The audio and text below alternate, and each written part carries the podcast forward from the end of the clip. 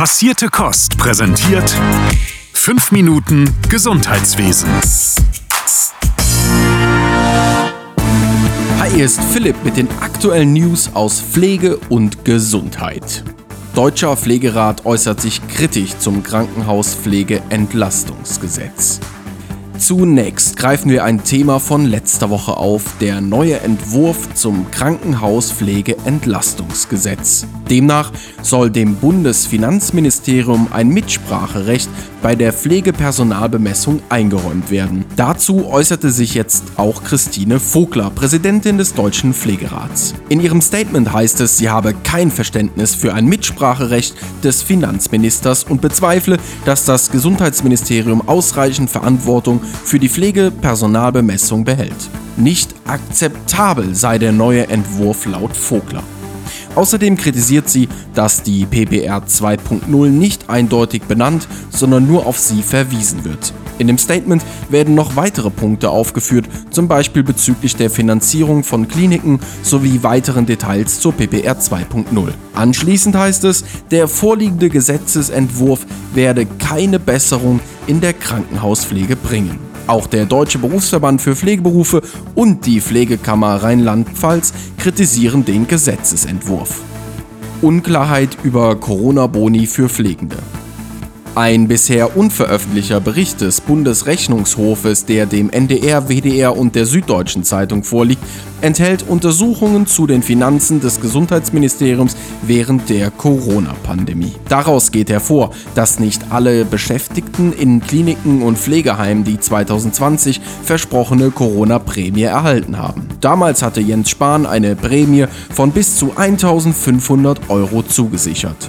Die Arbeitgeber entsprechender Einrichtungen hätten die Boni beantragen und an die Beschäftigten weitergeben müssen. Laut dem Bericht haben zahlreiche Einrichtungen die Auszahlung gar nicht erst beantragt. Zusätzlich gab es Fälle, in denen Chefs einiger Pflegeeinrichtungen die Corona-Prämie auch für sich selbst in Anspruch genommen haben. Der Bundesrechnungshof kritisiert, dass das Auszahlungsverfahren der Prämie anfällig für Fehler und Missbrauch sind. Dasselbe gilt für den Pflegeboni, den Gesundheitsminister Lauterbach im Juni angekündigt hatte.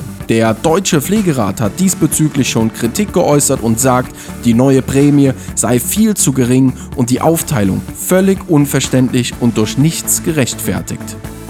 Grüne fordern vier Punkte Krisenplan für die Gesundheitsversorgung. GesundheitspolitikerInnen der Grünen haben einen vier Punkte Krisenplan herausgearbeitet und wollen die Krankenhäuser damit finanziell unterstützen. Hintergrund sind die momentan vielzähligen Herausforderungen im Gesundheitswesen, wie etwa der Fachkräftemangel, steigende Energiekosten und die Inflation.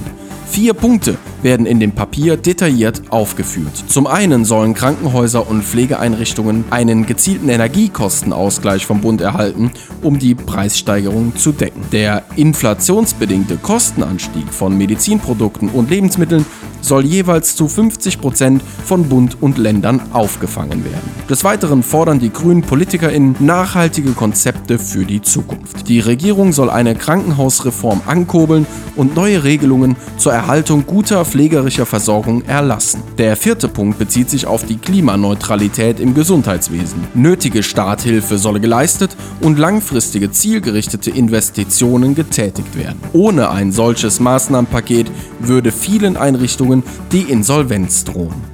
Kritik am Covid-19-Schutzgesetz. Seit dem 17. September sind Krankenhäuser per Covid-Schutzgesetz dazu verpflichtet, Daten bezüglich der Hospitalisierungsrate und belegten Betten an das DEMIS-Portal der Bundesregierung zu liefern.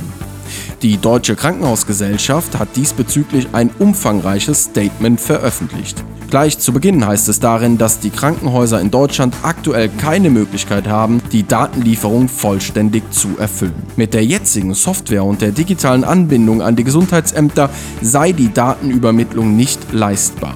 Die inhaltliche Definition sei außerdem unbestimmt, die digitalen Schnittstellen fehlen und der Arbeitsaufwand sei einfach zu viel für die Krankenhäuser. DKG-Chef Gerald Gass kündigte an, dass Kliniken mit zivilem Ungehorsam auf die Forderungen reagieren werden. Sollte es zu Sanktionen durch die Gesundheitsämter kommen, sichert die DKG allen Mitgliedskrankenhäusern ihre Unterstützung zu. Queen Sylvia Nursing Award. Noventicare als Partner.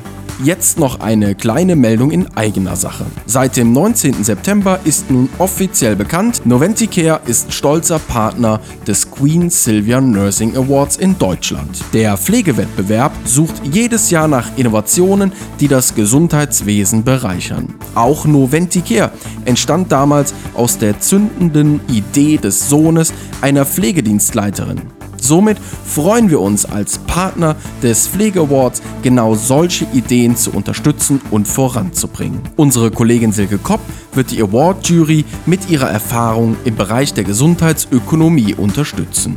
Das war's von mir, bleibt frisch und gesund bis nächste Woche. Euer Philipp von Passierte Kost. Passierte Kost. Pflegethemen mundgerecht angereicht.